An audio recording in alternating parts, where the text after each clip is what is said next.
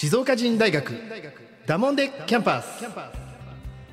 この番組は静岡を心から愛し静岡あるある静岡の方言など静岡を舞台に楽しく学べるオンライン大学です。SNS の静岡人と連動し静岡をテーマに誰でも参加できるバカゆるい番組です。大人になった今だからこそ学生時代に戻ってバカになって楽しいキャンパスライフを送りませんか？だもんで静岡人大学学長の石川です。寒くなってきましたね。今日はですねこのポッドキャストを収録しているのは2023年12月の19日火曜日です。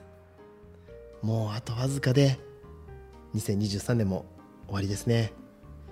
寒くなってくるとですねやはりあの肉まんとかあんまんとかこのほかほかした中華まんが恋しくなってくるじゃないですか。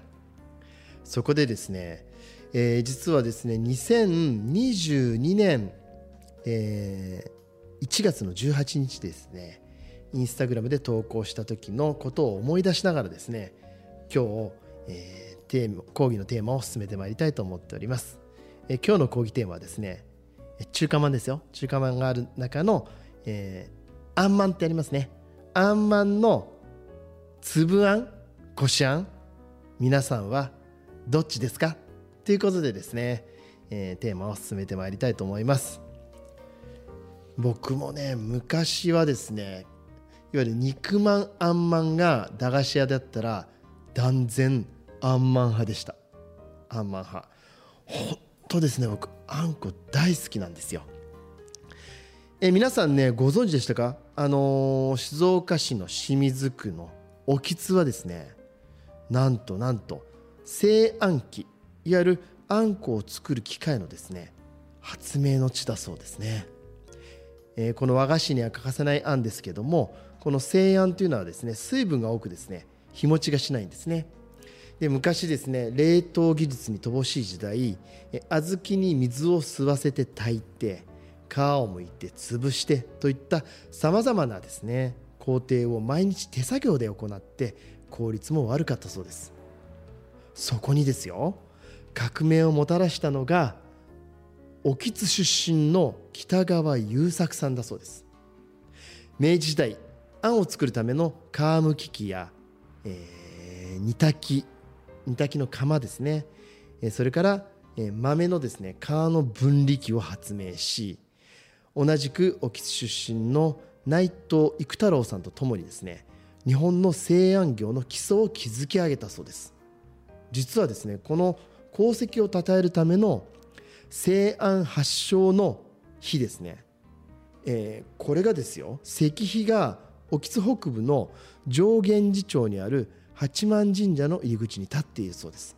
これ僕ね行ったことないですね。ちょっと行ってみようかな。あのー、本当にですね西安発祥の地っていうのは知っていたんですけども、まあ、だからどうなんだろう。あの興津にあるねたい焼き屋さんとか僕も大好きでですねまあ、そもそも前もねこのポッドキャストで言ってますけども、あの、私たちの親戚はですねいわゆる高大高大師さんはじめ、あの、大判焼き今川焼きの本当にですね、えー、作っているところが僕たちのルーツでもありますのであんことはですね縁が本当に深いんですね。まあ、そんな中ですよあの今でこそですねコンビニエンスストアとかでもあの、まあ、中華まんがね普通に買えるんですけども、まあ、僕たちあの静岡うまいもの市場というのもね、えー、実は運営していてですねそこでは、えー、清水の西久保にある長太郎飯店というですね中華屋さんの豚まんもね販売させてもらっているんですがそれも大好きで美味しいんですけどもやはりですねあんまんは欠かせないんです。でここでねちょっとおさらいしたいなと思うんですけどあのー、それこそ井村屋肉まんあんまんのこの井村屋さんのですねホームページをちょっとね見てみるとまあこのそもそも粒あんとこしあんって何なのかなっていうのをですねおさらいしてみるんですけどもえ粒あんは小豆の粒をなるべく潰さないように炊き上げたあんのこと。それに対してこしあんは小豆などを煮て潰し布などでこして皮を省いて炊き上げたあんのことを言うそうです。またこれらはですね小倉あんとか練りあんという呼び方もあるそうです。これねまああんこ好きの私にとっては正直両方好きですよ。両方好き。ただですね僕おはぎ大好きなんですよ。おはぎはやっぱりですね粒あんが入ってると好きなんですね。やっぱこの何ていうのかな小豆のこの粒々これの食感っていうのがあのすごく好きでこれと一緒に食べるあんっていうのが大好きなんですね。ただどうだろう昔からこのあんまんってこしあんが多かったと思うんですよね。だからねこしあんも嫌いではないんですがじゃあ実際ですよ。えー、インスタグラムに投稿してくださった皆さんのね意見も少しご紹介したいなと思うんですが、えー、な夏夏623さんからですね、えー、粒あんですと。皮とあんことつぶつぶの歯ごたえが好きです。まさしく。僕もそれが好きです。歯ごたえなんですよ。同じあんなんですけどやっぱりねこのつぶつぶの歯ごたえってすごくね重要なとこなんですね。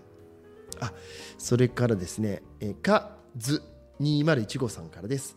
私は清水区出身ですが幼少の頃からこしあんのあんまんでしたね。同じく清水出身ですけどどうなんでしょうね。ちょっと最近僕もですねあんまんって買ったことがなくて申し訳ないんですけど、えー、子供の頃に売っていたあんまんって腰がほとんどだったんじゃないかな。でも確かにうんと粒あんってあえて書いて売ってたような気もするんですよね。続きましてですねのん4026さんからです。あんまんのえ粒あん食べたことないかも。でも粒あんを選びます。そう。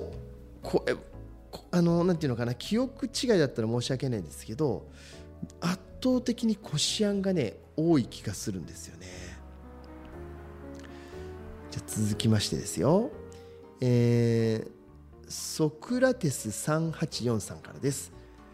圧倒的に好きなあんこは粒あんだけんが山崎やら井村屋製のあんまんはえあんまんは多いんじゃねえかな。なんでだかしあこれあれかな。井村屋さんとかもいわゆるこしあんが多いんじゃないかなっていうことですね。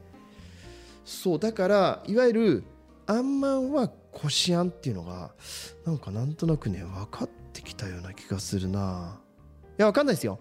あのもちろん粒あんもあると思うんですけどもこしあんが多い感じがするんですね、えー、それからですね。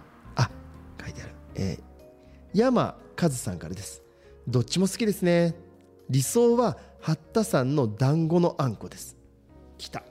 八田さんのね厄除け団子うまいんですけどあれ八田山の厄除け団子ってあれ何あんだったかなんかこしあんですよね。確かね。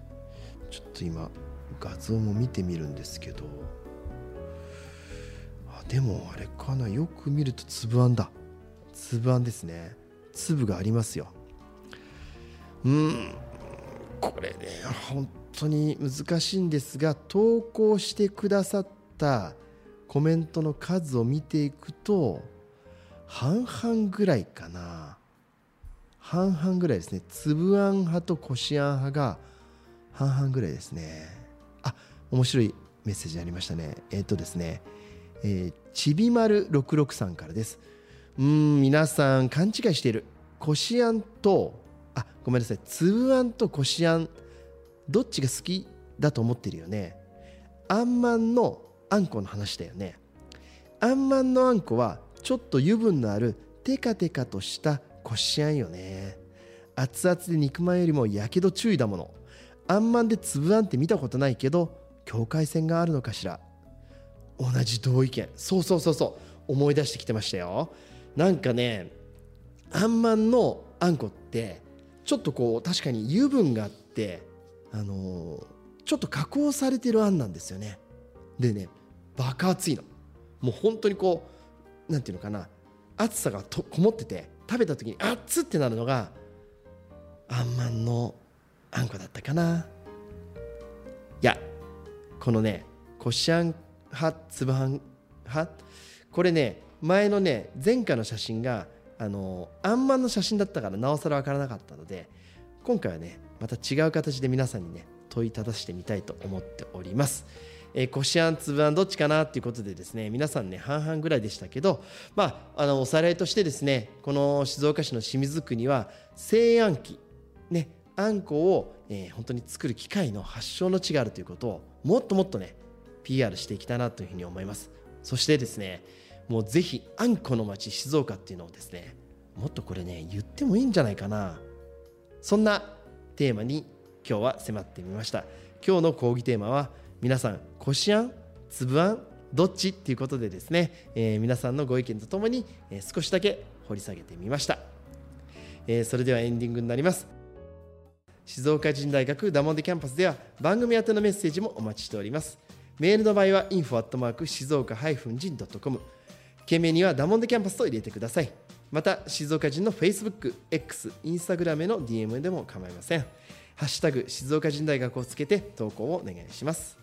静岡人大学ダモンデキャンパスは誰もが楽しめる大人のオンライン大学です。一緒にダモンデキャンパスを彩りましょう。いや寒くなってきました。2023年もあとわずかです。今日は帰りにあんまんでも買って帰ろうかな。それではまた次回。今日の講義はこれで。おしまいだもんで。